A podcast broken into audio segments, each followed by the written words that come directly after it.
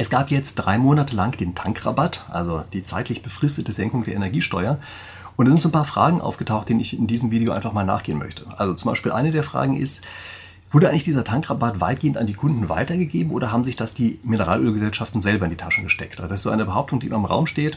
Ähm, gibt es so ein paar andere Sachen, äh, nämlich beispielsweise die Frage, wie geht man eigentlich vor, wenn man besonders billig tanken will? Und dann gibt es auch so eine Frage, die immer wieder diskutiert wird, nämlich sollte man eigentlich Tankstellen verbieten, mehrfach am Tag unterschiedliche Preise zu setzen? Also sollte es vielleicht besser so sein, dass die nur einmal am Tag die Preise festsetzen können, dann den ganzen Tag lang daran gebunden sind. Das wird häufiger gesagt, dass es für die äh, Preistransparenz besser wäre und deshalb die Verbraucher letztlich am Ende in irgendeiner Form besser stellen würde. Okay, also das sind die Dinge, über die wir hier sprechen möchten. Für den Fall, dass Sie sowas interessiert, ich mache hier jede Woche ein Video zum Thema Spieltheorie im weiteren Sinne. Also wie Sie merken, das ist jetzt mehr Wirtschaftstheorie sozusagen, aber die Spieltheorie wird hier eben angewandt auf so ein Wirtschaftsthema.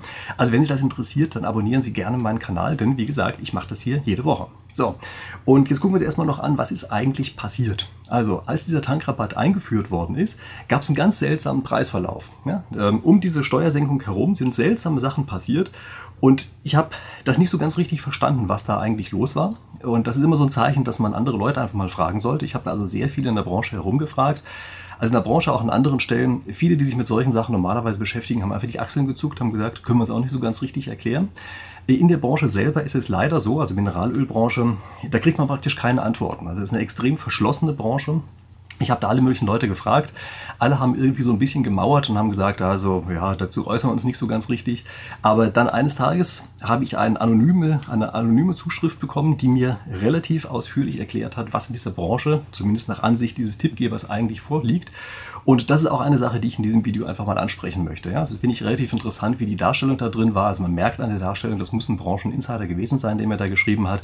Und so ein paar dieser Dinge möchte ich einfach auch aufgreifen und die einfach mal wiedergeben. Okay, und jetzt gucken wir uns erstmal ganz kurz an, wie war eigentlich der Preisverlauf des Benzinpreises an den Tankstellen in den letzten zwölf Monaten? Ähm, da gibt es nette Internetseiten. Ich äh, zeige Ihnen auch unten die Quelle äh, in, dem, ähm, äh, also in der Videobeschreibung. Ja, wenn Sie die Quelle haben wollen, können Sie da einfach mal reinsehen. Aber ich habe einfach mal einen Screenshot davon gemacht und blende Ihnen das auch hier ein. Da sieht man also jetzt, wie gesagt, den Preisverlauf der insgesamt letzten zwölf Monate. Interessant sind eigentlich mehr so die letzten vier Monate jetzt betrachtet. Und da sehen Sie, dass es zwei solcher Preisspitzen gibt. Also es gibt nämlich einmal eine Preisspitze direkt vor dem Ukraine-Krieg oder nach Anfang des Ukraine-Krieges, so muss man eigentlich sagen.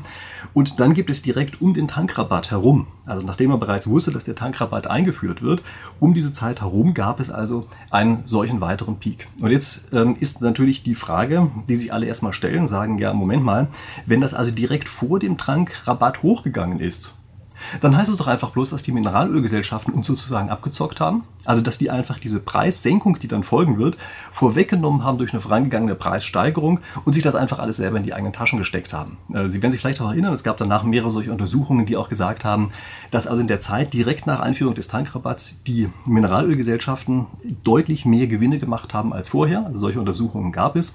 Und das entspricht auch genau unserer Alltagserfahrung. Ja, Sie kennen das sicherlich oft, dass wenn Sie in irgendwelchen, weiß ich, Supermärkten oder Kaufhäusern oder sowas sind und dort besondere Sonderangebote herausgestrichen werden, dass ganz oft vorher die Preise erst erhöht worden sind, damit man sie dann eben schön prominent senken kann zu dem Sonderangebot. Das ist unsere Alltagserfahrung. Und deshalb liegt natürlich die Vermutung nahe, dass das hier auch so war. Es gibt da bloß ein klitzekleines Problem, nämlich wieso sollte eigentlich die Wettbewerbsintensität in dem einen Augenblick zurückgehen, wenn Tankrabatt eingeführt wird, also eine Steuersenkung. Also wenn die Mineralölgesellschaften wirklich in der Lage wären, die Preise auf diese Art und Weise zu beeinflussen, warum sollten sie es dann eigentlich nur in dieser einen Situation machen?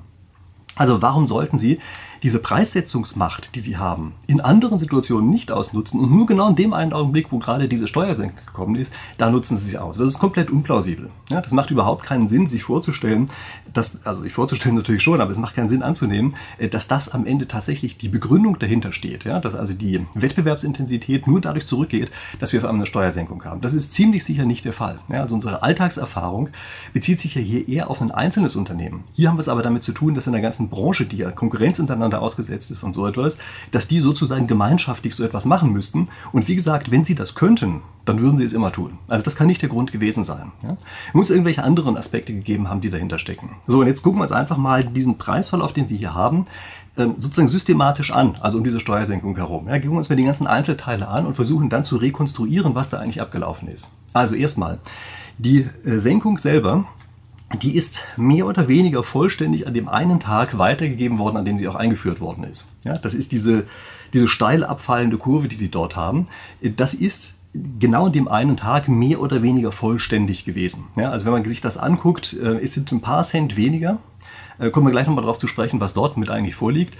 Aber im Prinzip ist es erstmal sozusagen in dieser, bei dem Übergang von dem einen Tag zum anderen, ist das erstmal vollständig weitergegeben worden, fast vollständig weitergegeben worden. Jetzt ist natürlich so, dass Sekundäreffekte einsetzen. Also dadurch, dass es billiger wird, geht hier tendenziell erstmal die Nachfrage hoch. Man spricht da von Elastizität der Nachfrage. Ja? Die ist elastisch, die reagiert auf den Preis. Das heißt also, wenn wir den Preis senken, geht der Preis hoch. Ich habe damals eine ganze Menge Zuschriften bekommen, ähm, die, die vom Prinzip her so argumentiert haben. Die haben gesagt, ja, der Preis geht runter, deshalb geht die Nachfrage wieder hoch. Und deshalb steigt der Preis am Ende plötzlich wieder noch viel weiter. Das ist die Begründung dahinter. Und die Überlegung ist zwar grundsätzlich richtig, sie ist aber im Detail falsch. Sie ist nämlich im Detail insofern falsch, als wir hier nicht von einer Überkompensation ausgehen können. Also der Ablauf ist richtig. Ja? Dadurch, dass der Preis runtergeht, geht die Nachfrage etwas hoch, dadurch geht der Preis auch wieder etwas hoch. Ähm, und er geht also sozusagen nicht den, den ganze Differenz äh, der, des Tankrabatts runter. Das ist genau der Effekt, den wir hier haben. Aber es wird nicht überkompensiert. Also damit kann man nicht erklären, dass der Preis danach höher geht, äh, als er äh, vorher zu dem Zeitpunkt der Senkung war. Das kann man damit nicht erklären. Ähm, was man aber natürlich auf jeden Fall damit erklären kann, ist eben, dass die Preissenkung etwas geringer ausfällt etwas oder auch viel mehr geringer ausfällt als das, was wir an Steuersenkung drin haben. Ja? Dass es ein bisschen zeitversetzt kommt, in der Tat, das ist auch dieser Kompensationseffekt, den wir hier haben. Also die Tankstellen haben es sozusagen erstmal formal weitergegeben, reagieren dann auf die aktuelle Nachfrage, die ist relativ hoch. Auf die Art und Weise steigt das dann wieder. Ja? Also eigentlich hätte man vielleicht eher erwarten sollen, dass es zwar fällt, aber gleich drastisch weniger fällt oder deutlich weniger fällt äh, als die gesamte Steuer. Jetzt ist sie fast die gesamte Steuer gefallen, geht dann wieder ein bisschen hoch. Ja? Also das ist erstmal auf die Art und Weise relativ gut zu erklären. Sie müssen sich weiterhin vorstellen, dass natürlich relativ viele Leute vor diesem Tankrabatt nicht mehr getankt haben. Das heißt also, sehr viele Tanks waren leer, übrigens auch innerhalb der Tankstellen. Das heißt also, wir haben jetzt den Effekt, dass viele Leute auf einmal nachholen, also die normalerweise in der Woche vorher getankt hätten, tanken jetzt auf einmal in der Woche danach. Und auf diese Art und Weise äh, ist es dann eben so, dass jetzt die Preise dann erstmal direkt nach dieser Senkung erstmal deutlich weiter ansteigen. Ja, also diesen Effekt haben wir. Ähm, das ist auch in der Kurve wundervoll zu sehen. Ja, Sie können sehen, es geht erst einmal runter, dann äh, gibt es diese Nachholeffekte, danach sinken die Preise wieder. Ja. Also das ist erstmal äh, nicht besonders erstaunlich, dass das so abläuft. Ja, das denke ich ist sozusagen genau, wie man das auch theoretisch erwarten würde. Übrigens, wenn Sie sich die Kurve jetzt zum Ende hin nochmal ansehen, dann werden Sie feststellen, dass zum Ende hin die Preise insgesamt wieder etwas steigen. Also die sind die ganze Zeit runtergegangen. Jetzt zum Ende des Tankrabatts hin steigen die Preise wieder etwas. Das sind natürlich vorgezogene Effekte. Also das ist meistens so, ja, wenn man weiß, dass Preise in Kürze steigen werden, äh, dann steigen sie normalerweise auch schon etwas vorher auf dem Weg dorthin, einfach weil eben viele Leute das vorwegnehmen, einfach sagen, jetzt kaufe ich noch schnell. Und dadurch geht die Nachfrage hoch, dadurch steigen insgesamt auch wieder die Preise. Ja, das ist das, was Sie ganz am Ende sehen. Jetzt kommen wir zu dem eigentlichen Punkt. Und das ist die sozusagen die schwierigste Sache, die wir hier drin haben, nämlich wieso ist es eigentlich so, dass vor dieser Senkung, also vor der ähm, Verringerung des, der Mineralölsteuer, die Energiesteuer, dass davor auf einmal die Preise über längere Zeit hinweg so hoch gegangen sind. Also sind das auch solche Vorwegnahmepreise? Nein, kann man damit natürlich nicht erklären. Ja, also der, der Effekt funktioniert hier nicht als Begründung. Ähm, ist es das, was eben viele vermutet haben, also dass Preise sozusagen nur vorher hochgezogen wurden, um sie danach senken können? Nein, haben wir vorhin auch schon gesagt. Das können wir ziemlich ausschließen, weil äh, wenn sie das könnten, die Anbieter, dann würden sie das ganz einfach immer machen. Das heißt, wir müssen uns jetzt ansehen, was passiert eigentlich innerhalb dieser Branche. Also wir sind die, äh, diese Besonderheiten sozusagen dieser Branche und da kommt jetzt dieser anonyme Brief ins Spiel, der mir zugeschickt worden ist. Nämlich es ist wohl so, dass in der Branche häufig die Preise für die Tankstelle gar nicht vollkommen klar sind, deren Einkaufspreise, zu dem Zeitpunkt, zu dem sie ihre eigenen Verkaufspreise festsetzen. Ja, die wissen doch überhaupt gar nicht, wie viel sie dafür bezahlen müssen, also für die entsprechende Nachlieferung sozusagen. Das, was sie im Tank drin haben, das wissen sie wohl einigermaßen, aber das, was danach geliefert wird, das wissen sie eben nicht genau. Ähm, was dann kommt. Ähm, wobei ich möchte mich darauf gar nicht festlegen. Kann sogar sein, dass sozusagen erst rückwirkend die Preise festgelegt werden. Müsste ich vielleicht den Brief nochmal ganz genauer nachlesen, aber okay. Jedenfalls vom Prinzip her wissen Sie zum Zeitpunkt der Preissetzung nicht, wie viel Sie am Ende im Detail zahlen werden dafür, weil sich das nach Durchschnittspreisen an dem Markt richtet. Ja, man sagt dann aber, das, was sich an Durchschnittspreisen gebildet hat, das nehmen wir dann auch hier zu der entsprechenden Abrechnung.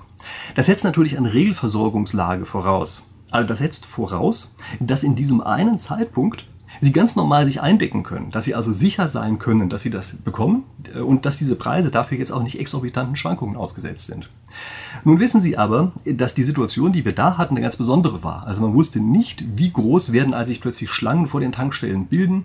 Ähm, aus verschiedenen steuerlichen Gründen heraus waren die Tanks auch eher leer bei den Tankstellen. Kurzum, äh, wir haben dort eine Situation, dass teilweise überhaupt gar nicht mehr solche, solche Preise sozusagen bekannt gegeben worden sind. Also einige der Anbieter haben auch einfach gesagt, wir liefern jetzt einfach mal eine Zeit lang gar nicht mehr. Und damit haben sie die besondere Situation, dass sich jetzt jeder Einzelne absichern muss. Denn das Schlimmste, was wohl passieren kann in dieser Branche, ist, dass sie plötzlich an irgendeinem Tag nicht mehr lieferfähig sind. Also wenn sie versprochen haben, also innerhalb der, der gesamten Versorgungskette. Ja, wenn Sie dort versprochen haben, dass Sie den anderen liefern und dann nicht liefern können, dann sind Sie sozusagen ein für alle Mal weg vom Fenster. Das heißt, Sie müssen auf jeden Fall immer die Lieferfähigkeit aufrechterhalten. Sie haben eine extrem starke Asymmetrie in dem, ähm, wie die Situation selber sich für Sie darstellt. Und weil das so ist, gibt es hier ein extrem hohes Risiko. Also Sie haben hier das ganz große Risiko, dass sie zum einen eben nicht wissen, wie durch diese also sehr stark abweichende Versorgungslage sich die Preise entwickeln und zum anderen, wie sich die Lieferfähigkeit entwickelt. Und das ist der Grund, weshalb alle erstmal gesagt haben, nee, okay, wir halten sozusagen unsere eigenen Schäfchen im Trockenen. Wir sorgen dafür, dass wir auf jeden Fall unsere Lieferfähigkeit sicherstellen und sei es auch darum, dass wir eben ein paar Kunden abwimmeln. Und ein paar Kunden abwimmeln heißt letztlich zu hohe Preise zu nehmen. Das heißt also, Sie können relativ sicher sein in dieser einen Situation, dass dieser Preisanstieg, der vorher entstanden ist, letztlich so eine Art Risikoprämie ist. Ja, die ganzen Anbieter haben gesagt, die Situation insgesamt wird wesentlich riskanter. Wir müssen uns jetzt absichern. Zum einen, dass eben nicht wir plötzlich keine, äh, keine Sachen mehr liefern können. Und zum anderen müssen wir gegebenenfalls einfach auch etwas vorwegnehmen. Wir müssen uns einen Gewinnpuffer aufbauen und müssen mit diesem Gewinnpuffer sicherstellen, dass wir möglicherweise uns zu sehr hohen Preisen einzeln, an einzelnen Tagen eindecken können, wenn das normalerweise nicht mehr geht. Ja, das müssen Sie bei der Regelversorgungslage nicht. Die war aber wie gesagt nicht mehr gegeben. Das heißt also, die haben eben tatsächlich so gearbeitet, wie auch eine Versicherung arbeitet und haben dafür gesorgt, dass sie ganz einfach etwas aufbauen, intern, ja, einen Puffer aufbauen, genauso wie das eine Versicherung auch machen würde, die sagt, für zukünftige Schadensfälle bauen wir schon mal vorab was auf, damit sie dann, wenn dieser Schadensfall eintritt, dass sie sich zu sehr hohen Preisen nur noch eindecken können, dass sie dann entsprechend was zur Verfügung haben. Ja, das ist also nichts anderes als eine Risikoprämie, die man da drin sehen kann. Wie gesagt, so derjenige, der mir das aus der Branche dargestellt hat. Und ich muss aber sagen, ich weiß natürlich, dass derjenige ein Eigeninteresse hat, das vielleicht ein bisschen sozusagen angenehmer für die Branche darzustellen, auch wenn er mir anonym geschrieben hat. Zum anderen ist es aber eigentlich die einzige Erklärung, die für mich insgesamt von der Gesamtlogik her Sinn ergibt. Wir müssen natürlich uns noch eine andere Sache fragen, nämlich könnte da nicht vielleicht doch Tacit Collusion vorgelegen haben? Also was ist Tacit Collusion? Das ist immer eine stillschweigende Übereinkunft innerhalb einer Branche. Also die bilden sozusagen ein Kartell, ohne explizit darüber zu sprechen. Ja, dieses äh, Tacit Collusion ist nicht verboten, ja, sondern es ist einfach nur ein abgestimmtes Verhalten, was aber ohne explizite Kommunikation erfolgt. Also im Zweifelsfall gucken Sie sozusagen mit dem Fernglas drüber, was bietet denn die andere Tankstelle oder was verlangt denn die andere Tankstelle für den Preis. Daran richten Sie sich einfach aus äh, und dann sa sagen Sie, okay, ich unterbiete die jetzt mal nicht, damit wir keinen Preiskrieg anfangen. Ja, so funktioniert vom Prinzip her Tacit Collusion. Und auch darauf ist also dieser Tippgeber mir gegenüber eingegangen. Er hat gesagt, man kann natürlich nicht ganz ausschließen, dass es Tested Collusion gibt. Zum gewissen Grad wird es die auch sicherlich geben, allerdings glaube ich nicht sehr viel. Aber es gibt ein sehr gutes Argument, was eigentlich ein bisschen ausschließt, dass es so fürchterlich stark gewesen sein kann. Nämlich es ist nicht etwa so in dieser Branche, dass einer immer nur sozusagen auf der mehrstufigen Kette, die dazwischen liegt, dass einer immer nur Nachfrage oder immer nur Anbieter ist. Sondern in bestimmten Regionen kann es sein, dass der eine Anbieter ist, weil er zum Beispiel eine Raffinerie betreibt, in einer anderen Region aber jemand ist, ist, der auf die Raffinerie eines anderen angewiesen ist. Und das ist eine Situation, die extrem schwierig ist für so eine stillschweigende Übereinkunft. Ja, bei einer stillschweigenden Übereinkunft, wenn Sie eine einfache Struktur haben, dann geht das häufiger mal. Je komplexer diese Struktur ist, also mal sind Sie Anbieter, mal sind Sie Nachfrage, dann ist ein Markt groß, ein anderer Markt ist klein und so weiter, dadurch wird es extrem schwer, sich zu koordinieren und das macht es sehr unwahrscheinlich, dass hier in sehr großem Stile Tacit Collusion vorliegen kann, diese stillschweigende Übereinkunft.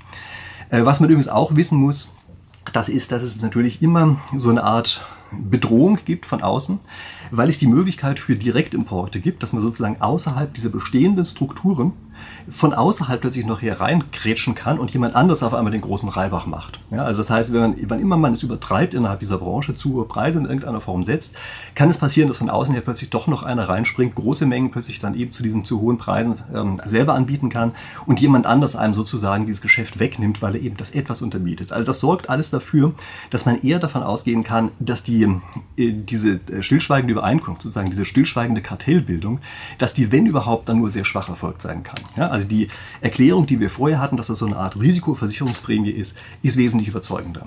So, und ich möchte jetzt einfach nochmal auf die Frage eingehen, wie tankt man eigentlich besonders billig? Und hier hatte ich jetzt den Eindruck, das sollte ich vielleicht lieber doch zu einem ganz eigenen Video machen, weil das vielleicht doch eine ganze Reihe Leute interessiert, die diesen ganzen theoretischen Teil von eben gar nicht sehen wollen. Also deshalb, ich mache das also wie gesagt zu einem eigenen Teil. Klicken Sie einfach hier auf die entsprechende Karte oder unten in der Videobeschreibung ist auch der Link angegeben, wo Sie dann den zweiten Teil sehen können, wo Sie dann sehen können, wie Sie besonders billig tanken. Also, wir sehen uns da in Kürze wieder. Bis gleich.